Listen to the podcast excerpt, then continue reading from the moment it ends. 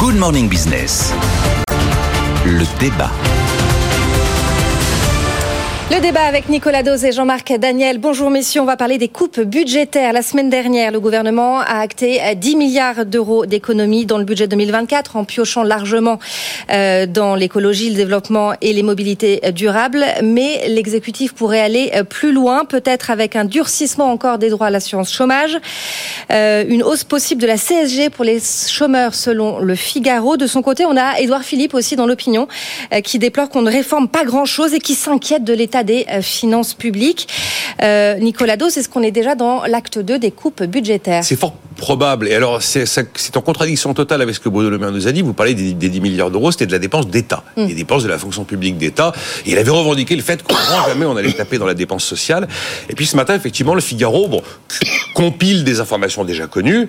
Et il y a une info neuve dans les colonnes du Figaro, c'est que visiblement, une nouvelle réforme de l'assurance chômage, ça va intervenir. Gabriel Attal l'a encore confirmé, c'est avant l'été même. On pourrait réduire encore la durée d'indemnisation, qui est à 18 mois en dessous de 53 ans. On pourrait imaginer, ça reste un niveau plus élevé que le reste de l'Europe, mais on pourrait imaginer aller un petit peu plus bas. Il évoque aussi une possible dégressivité des allocations qui irait plus loin que ce qui existe aujourd'hui. Aujourd'hui, il n'y a que les cadres, au-delà d'un certain niveau de revenus, qui connaissent une dégressivité, même si on n'a pas baissé euh, les cotisations qu'ils versent ce qui est un peu un hold-up. Et là, la nouveauté, c'est qu'on pourrait euh, remonter la CSG à taux réduit dont bénéficient les chômeurs. Aujourd'hui, un chômeur est à 6,2% de CSG quand un actif est à 9,4% et un chômeur qui est non imposable à l'impôt sur le revenu est en dessous de 4% à 3,8%. Donc si on décide qu'on augmente la CSG, euh, d'abord c'est effectivement une coupe dans la dépense sociale et puis on casse la promesse de, de zéro hausse d'impôt, même si cette promesse de zéro hausse d'impôt, compte tenu des dépenses fiscales que l'on a déjà réalisées, des économies de dépenses fiscales qui en elles-mêmes sont apparentées finalement à des hausses d'impôt, Là, si on décide qu'on a une hausse de CSG, on l'a fait euh, bah, avec les retraités en 2018, on a vu le résultat. Là, on pourra plus dire qu'on n'augmente pas les impôts. Donc, ce serait au-delà du fait de passer de la pure dépense d'État à la dépense sociale, ce qui n'est pas exactement la même chose quand même pour la vie des gens. Si on a un petit peu moins de chauffage dans les ministères ou si on, renonce à rénover un bâtiment, la plupart des Français, c'est assez indolore. Si on commence à aller vraiment dans le lourd de la dépense sociale, là, ça va concerner tout le monde. C'est là on va bien voir que l'État, c'est nous, si vous voulez, d'une mmh. certaine manière. Donc, il y a l'histoire de la CSG qui pourrait donc s'ajouter à euh, la fin de l'allocation spécifique de solidarité qui a été annoncée. Hein. C'est la première fois, mine de rien, qu'on met fin à un minima social, ou encore le RSA sous condition d'activité, 15 avatars par semaine, qui sera généralisé à l'ensemble du territoire en 2025.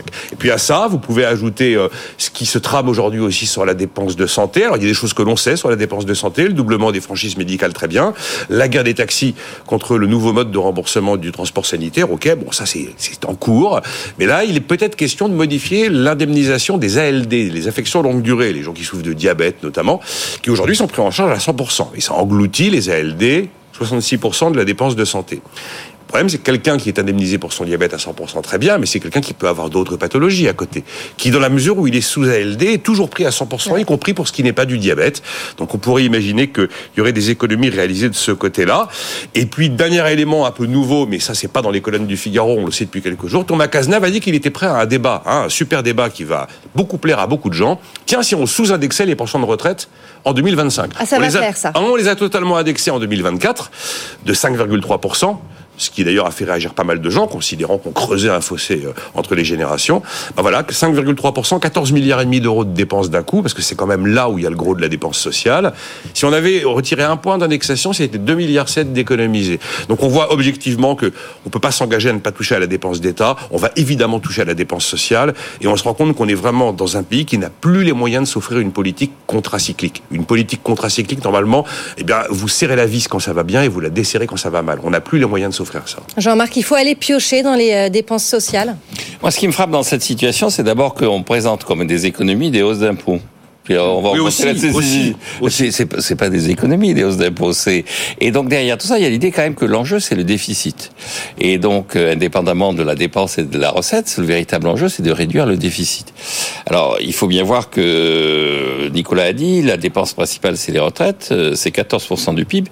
La dépense sociale en France c'est 32% du mmh. PIB. Donc c'est pas la retraite qui est l'essentiel. L'essentiel c'est une accumulation de toutes ces dépenses. Quand on compare avec le Japon par exemple, puisqu'on dit qu'une des raisons pour pour lesquels il y a une dépense sociale très élevée, c'est parce que nous sommes euh, vieux, Ouais, un pays vieillissant, ouais. pays vieillissant. Le Japon, qui est un pays beaucoup plus vieux que nous, consacre 25% de son PIB à la dépense sociale. Et en moyenne, dans l'OCDE, on est à 21% du PIB, 29% en Union européenne. Donc on est le pays d'ailleurs qui dépense le plus sur le plan de la dépense sociale. Alors ce qui m'intéresse, c'est pas tellement euh, le bricolage, euh, bon, le, le, le- le- et puis la dépense, elle est spontanément contracyclique, hein, parce que quand il y a plus de chômeurs, on dépense plus pour les chômeurs. Donc, ce qui m'intéresse, c'est effectivement ce qu'avait été le discours en 1995 du plan Juppé, qui consistait à dire les partenaires sociaux ont échoué dans leur capacité à équilibrer les comptes, l'État va s'en occuper. Et d'ailleurs, le symbole de ça, c'est qu'on avait créé une caisse d'amortissement de la dette sociale qui avait un horizon de temps bien déterminé. À l'époque, c'était 10 ans. Et puis, on, régulièrement, on allonge. Souvenez-vous. C'est 2033, je crois, maintenant.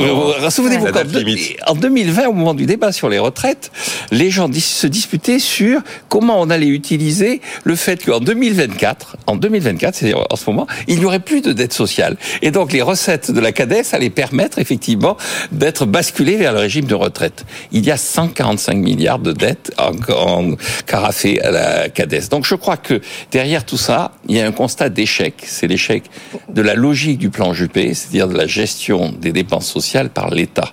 Et donc, moi, j'ai une solution radicale. Les partenaires sociaux, n'est-ce pas Rapidement, alors. Les partenaires sociaux, C'est la privatisation. Ah, de, de confier à des gens qui sont par nature destinés à équilibrer leurs comptes la gestion des dépenses sociales.